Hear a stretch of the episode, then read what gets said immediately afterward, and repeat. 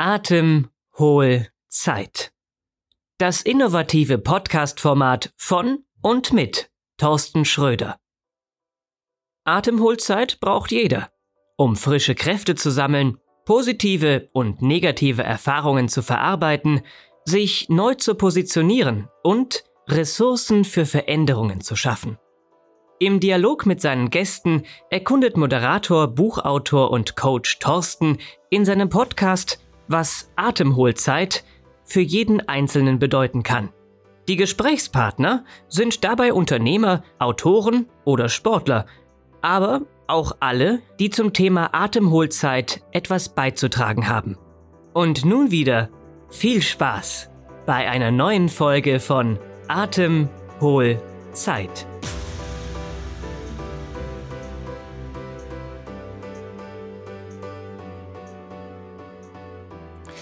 Raphael Kirch ist Deeskalationstrainer, leitet Seminare und macht Coaching nach Maß.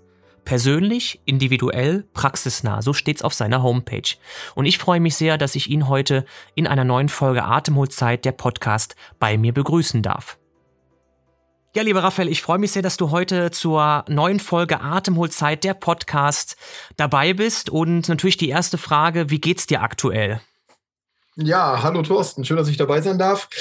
Du, ich, ich kann gar nicht klagen. Mir geht's gar nicht so schlecht. Ich bin jetzt vor wenigen Tagen nochmal Papa geworden, das zweite Mal. Ähm, ich leide unter Schlafmangel, aber das tut der Stimmung keinen Abbruch. Dann erst nochmal Glückwunsch dazu. Ich denke, alle Zuhörer werden, würden jetzt auch gerne gratulieren und äh, ich denke, die schlaflosen Nächte aus eigener Erfahrung sind ja. auch irgendwann vorbei. Ich drücke dir die Daumen dafür.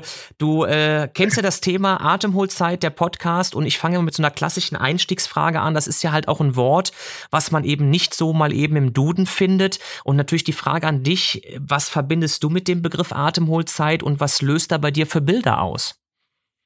Atemholzeit. Ich fand, ich fand es eine ganz, ganz nette Wortschöpfung, ehrlich gesagt. Ich war auch ein bisschen überrascht, als du mir die Frage geschickt hast und habe dann drüber nachgedacht.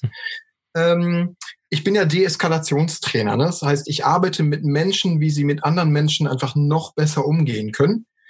Und in meinen Seminaren versuche ich immer diesen Punkt zu vermitteln, an dem man merkt, man rutscht in einen Konflikt und versucht den irgendwie auszubauen, diesen, diesen Punkt irgendwie bewusster zu machen, dass man genügend Zeit hat, sich selbst zu regulieren. Und als du mir dann Atemholzeit geschickt hast, habe ich gedacht, genau das ist der Moment.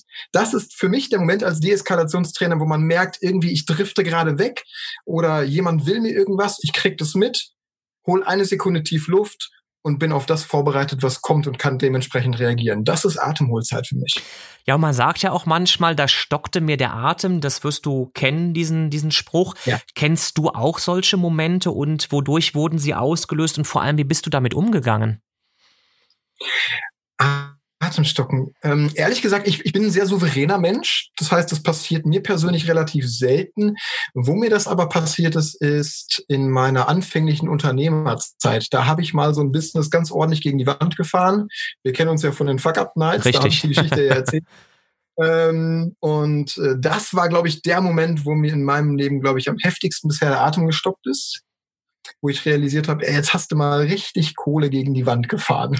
Ja, das war auch eine krasse Geschichte, wenn ich das mal so den Zuhörern sagen darf. Ähm, die hat mich auch sehr, na, inspiriert ist jetzt ein bisschen blöd gesprochen, aber ich fand sie auch irgendwo amüsant, genauso wie du sie auch gerade so vorträgst. Ähm, vielleicht kannst du noch mal ganz schnell erzählen, du hattest ja für eine App, glaube ich, mal eben äh, innerhalb von fünf Minuten sind es, glaube ich, gewesen. Aber erzähl du noch mal selbst, Raphael. ähm, ja, ich habe ja gerade gesagt, ich bin schon das zweite Mal Vater geworden und als ich es das erste Mal wurde, hatte ich die Idee, ich mache so eine Tagebuch-App für Eltern, wo sie quasi die Meilensteine ihres Kindes eintragen können und habe mich da so tief in die Materie gefuchst, dass ich das dann auch ganz schnell umgesetzt habe, weil ich mal halt so in der Persönlichkeitsentwicklung gelernt habe, ne? zögern ist nicht, du musst umsetzen und umsetzen und umsetzen. ähm, und dann habe ich in Programmierarbeit mit dem Programmierer zusammen und Entwicklungsarbeit und Designarbeit halt so eine App entwickelt, ohne zu wissen, wie teuer so ein Ding ist. Die hat dann am Ende des Tages etwas über 60.000 Euro gekostet. Ähm, und keiner wollte sie haben. also das ist, das ist so die Kurzvariante davon. Und als mir das klar wurde, da hat, da äh, ging mir mal so richtig der Popo auf Grundeis und da habe ich mit dem Atem gestockt. Ja. War das denn so dein größter Rückschlag? Äh, andererseits äh, gibt es das Thema Rückschlag, gibt es aber auch das Thema Erfolg. Also was war dein größter Rückschlag? Was war dein größter Erfolg bis jetzt? Aus unternehmerischer Sicht? Das kannst du definieren, wie du möchtest. Ähm, ich glaube tatsächlich, das war mein größter Rückschlag, weil ich ein sehr erfolgreicher Mensch bin und das meine ich gar nicht mal so im unternehmerischen Sinne, sondern ähm, ich habe das Glück, mit einer Persönlichkeit auf die Welt gekommen zu sein, mit der ich unglaublich viel schaffe und Begeisterung auslöse bei Menschen. Also ich schaffe es echt gut, mit Menschen zusammenzuarbeiten. Die Menschen, die mit mir zusammenarbeiten, profitieren davon. Also ich bin so ein persönliches Erfolgsmodell geworden. Ne? Da steckt die Arbeit drin. Aber mein, mein, mein größter Rückschlag war, glaube ich, wirklich diese App, wo ich nicht mit gerechnet habe, dass ich mal so derbe scheitern kann. Das war aus unternehmerischer Sicht. Ne? Und privat gibt es einen dicken Rückschlag. Boah.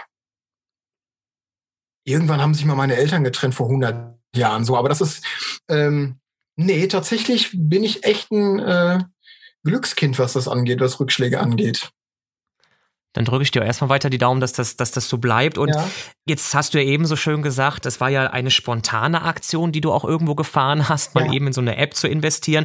Bist du denn jemand, der lieber steuert und einen Plan hat oder wirklich ja auf Entwicklungen reagiert und wirklich spontan ist?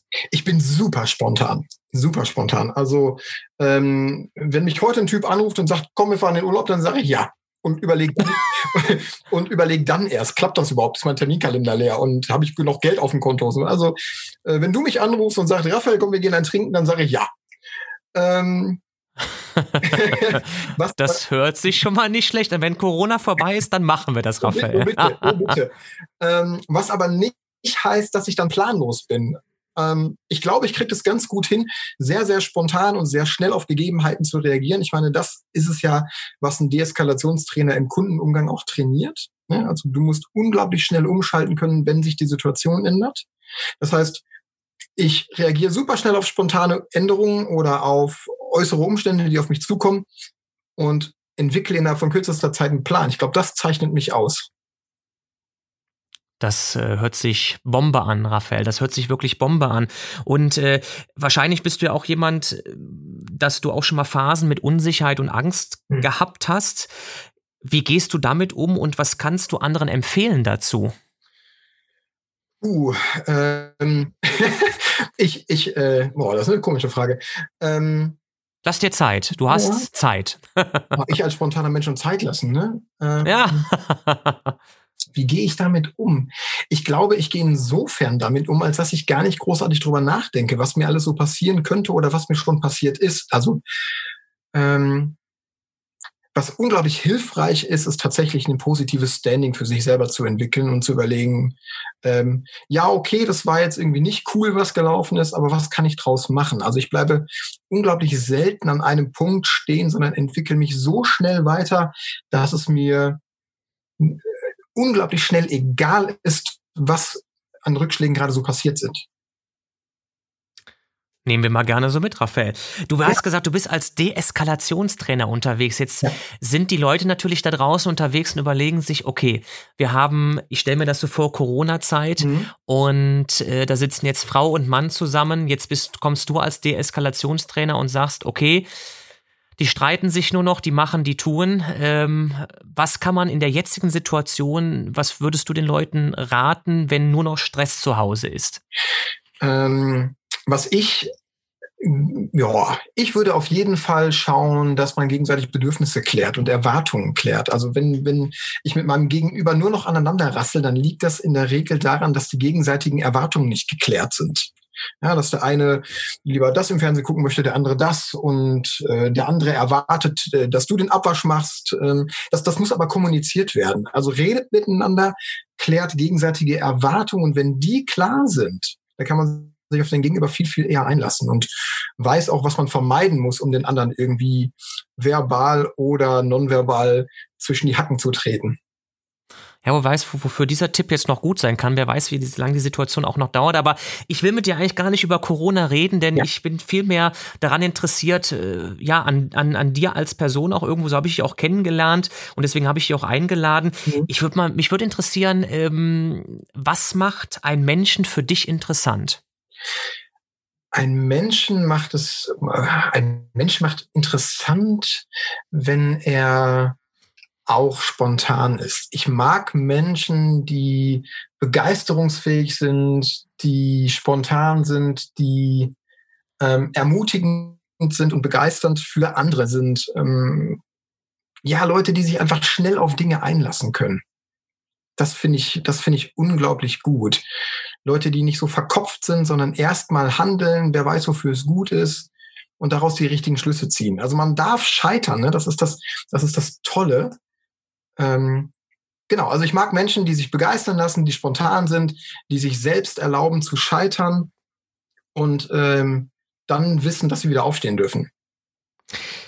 Gibt es Menschen, die du aus den Augen verloren hast und denen du heute gerne mal wieder begegnen würdest? Ja, tatsächlich. Es gibt unglaublich viele Freunde, die ich damals noch so aus Realschulzeiten irgendwie auf dem Schirm habe und an die ich auch regelmäßig denke weil wir eine unglaublich intensive Zeit zusammen hatten. Und äh, es gibt da so Menschen, mit denen versteht man sich blind. Ja, du, mhm, du mhm. Kenne ich, kenne ich, ja. ja, also man, man traf sich dann damals auf dem Schulhof und hat sich eine Viertelsekunde in die Augen gesehen und man wusste, was los war. Und ähm, davon habe ich unglaublich viele Menschen über die Jahre aus dem Blick verloren, nie aus dem Gedächtnis. Und wenn ich so ein bisschen Hypothesen anstellen müsste, dann würde ich denken, die Menschen haben mich auch noch im Kopf. Und da so mal den, den Drive zu finden, einfach mal anzurufen und zu sagen, hey, komm, wie sieht's aus? Was machst du gerade? Ich wollte einfach nur mal anrufen. Ich glaube, das könnte sich lohnen. Gibt es denn so, so eine spezielle Person, wo du sagen würdest, ähm, da fällt dir auch der Name noch zu ein? Oder ist das jetzt wirklich so die, einfach die, in die Allgemeinheit gesprochen, dass da einfach so ein paar Leute sind, die du gerne nochmal sehen würdest? Das, das ist tatsächlich eine Allgemeinheit. Also zu den Leuten, wo ich jetzt spontan einen Namen sagen würde, zu denen habe ich immer noch Kontakt. Also da war es mir äh, ein ganz dringendes Bedürfnis, diesen Kontakt auch immer wieder aufrechtzuerhalten, auch wenn es unglaublich viel Arbeit stellenweise ist.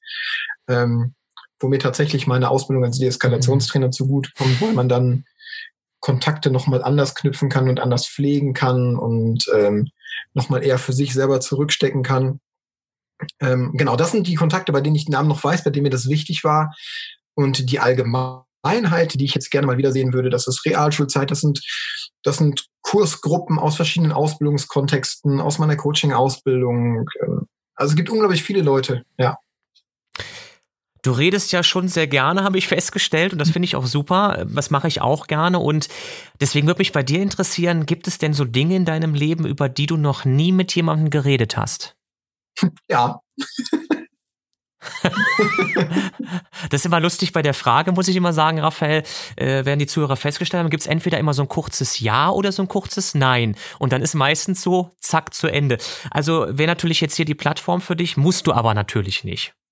Gibt es Dinge, ja, also natürlich gibt es unglaublich viele Dinge, ähm, über die ich noch nie geredet habe. Ist es meine Plattform jetzt gerade? Ich überlege, ob es ein Thema gibt ähm, ja, vielleicht fällt mir gleich eins ein. Dann komme ich nochmal drauf zurück. Spontan würde ich sagen, ja, ja, ja, es gibt so Themen, die behalte ich mal besser für mich.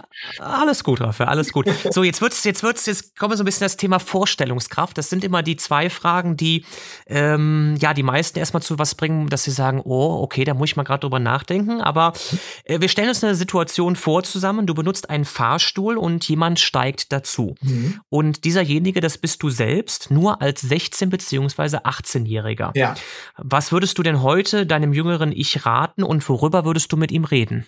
Boah, ich, das weiß ich sofort. Ich würde meinem, ich würde meinem Ich sagen, mach viel eher das, worauf du Bock hast und hör weniger auf Leute, die nichts erreicht haben.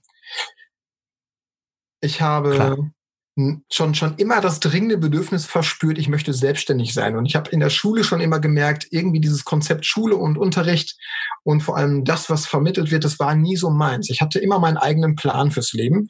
Und trotzdem habe ich erstmal auf das gehört, was einem so an Werten vermittelt wurde. Ne? Du musst einen Schulabschluss machen, du musst eine Ausbildung machen, dann musst du eventuell mal überlegen, ob du studieren gehst und, und, und. Also diesen ganzen, dieses ganze dieses ganze Hamsterrad, in das man sich einfach so reinbegibt, ohne dass man realisiert, dass man es tut. Und wenn mein 16-jähriges Ich jetzt vor mir stehen würde, dem würde ich auf jeden Fall erstmal äh, ganz heftig den Kopf waschen und dem sagen, hör da nicht drauf. Sondern du machst ab sofort jetzt von nun an das, worauf du Bock hast. Und egal, ob du damit erfolgreich bist oder nicht, aber du tust es. Dann gehen wir mal davon aus, dein 16-jähriges Ich, das steigt halt wieder aus und es kommt ein weiteres Ich hinein. Das bist natürlich wieder du, du siehst dich und mhm. jetzt bist du aber diesmal als 80-Jähriger. Was denkst du, wären denn jetzt deine Themen? Wenn ich mein 80-jähriges Ich fragen würde? Ja. Ich würde tatsächlich fragen, ob es irgendwas gibt, was ich bereue oder bereue nicht getan zu haben. Wenn ich mich jetzt frage, aktuell mit meinen 33 Jahren, ich würde denken, nein, gibt's nicht. Alles, worauf ich Bock hatte, habe ich tatsächlich gemacht. Ähm, das lasse ich mir auch, glaube ich, nicht nehmen. Ich wäre aber sehr daran interessiert, mein 80-jähriges Ich zu fragen, ob ich das durchgezogen habe. ob ich das wirklich durchgezogen habe, immer das zu tun, ähm, worauf ich wirklich Bock habe. Das, das klingt total egoistisch, ist es aber gar nicht. Ne? Also ähm, alles natürlich gut, immer, alles mit gut. Dem, immer mit dem Wissen, ich habe eine Familie und da ist natürlich irgendwie Priorität da. Ähm, aber ich glaube, das lässt sich gut kombinieren. Und genau, ich wäre ich wär sehr gespannt, ob ich das wirklich durchgezogen hätte. Gut, dann ist der Fahrstuhl, wir steigen aus, du bist angekommen, wir haben diese Gespräche geführt. Jetzt würde mich natürlich so ein bisschen interessieren, gerade bei dir, ähm, äh, ich weiß es noch nicht, aber hast du so ein Lebensmotto und hast du das auch schon mal gewechselt? Ein Lebensmotto.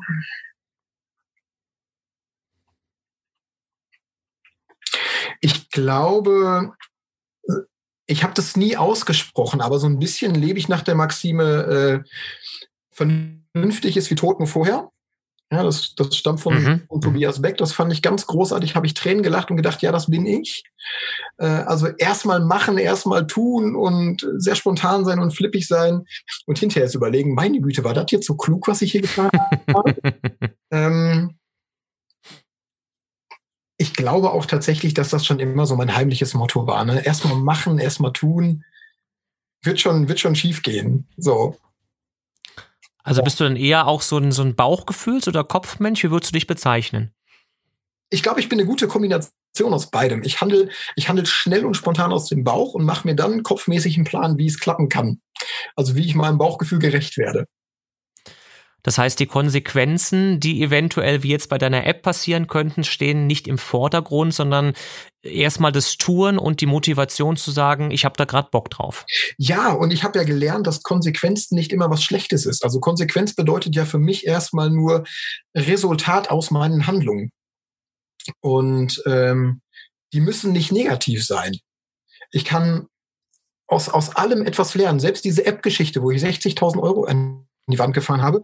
Hätte ich das nicht getan, wäre ich, glaube ich, heute nicht der Unternehmer und nicht so selbstständig und äh, in den Maßen erfolgreich, wie ich es jetzt werde. Also Konsequenzen sind mir, ich würde nicht sagen egal, sondern ich nehme die gerne in Kauf.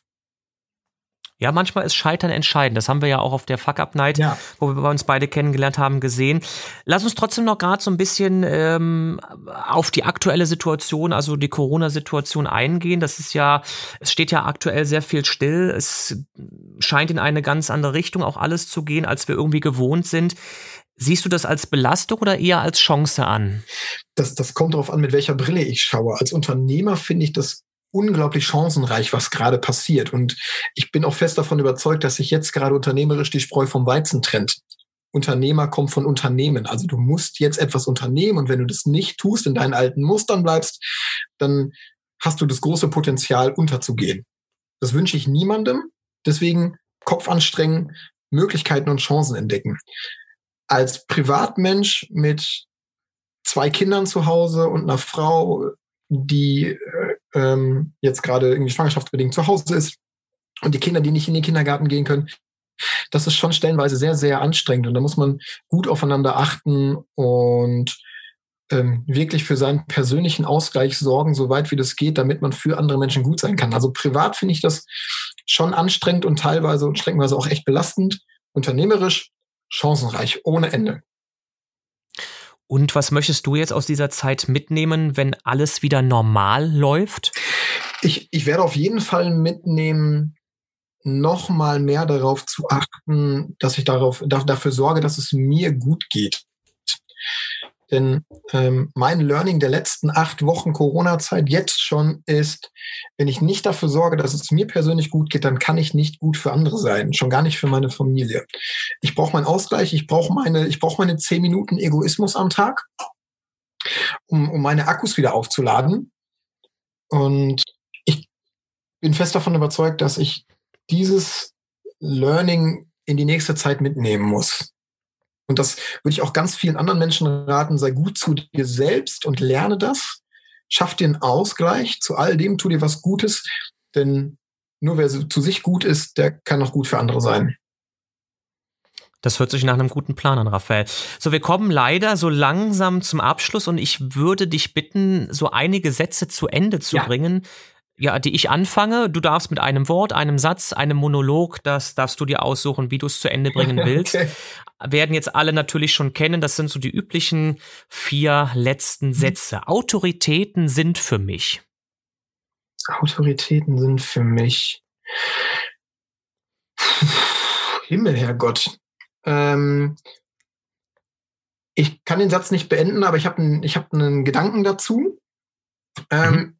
Autorität bekommt man geschenkt, du bist nicht autoritär. Ne? Also wenn du von dir behauptest, eine Autorität zu sein, dann hast du von jemandem Autorität verliehen bekommen, dann bist du kein autoritärer Mensch.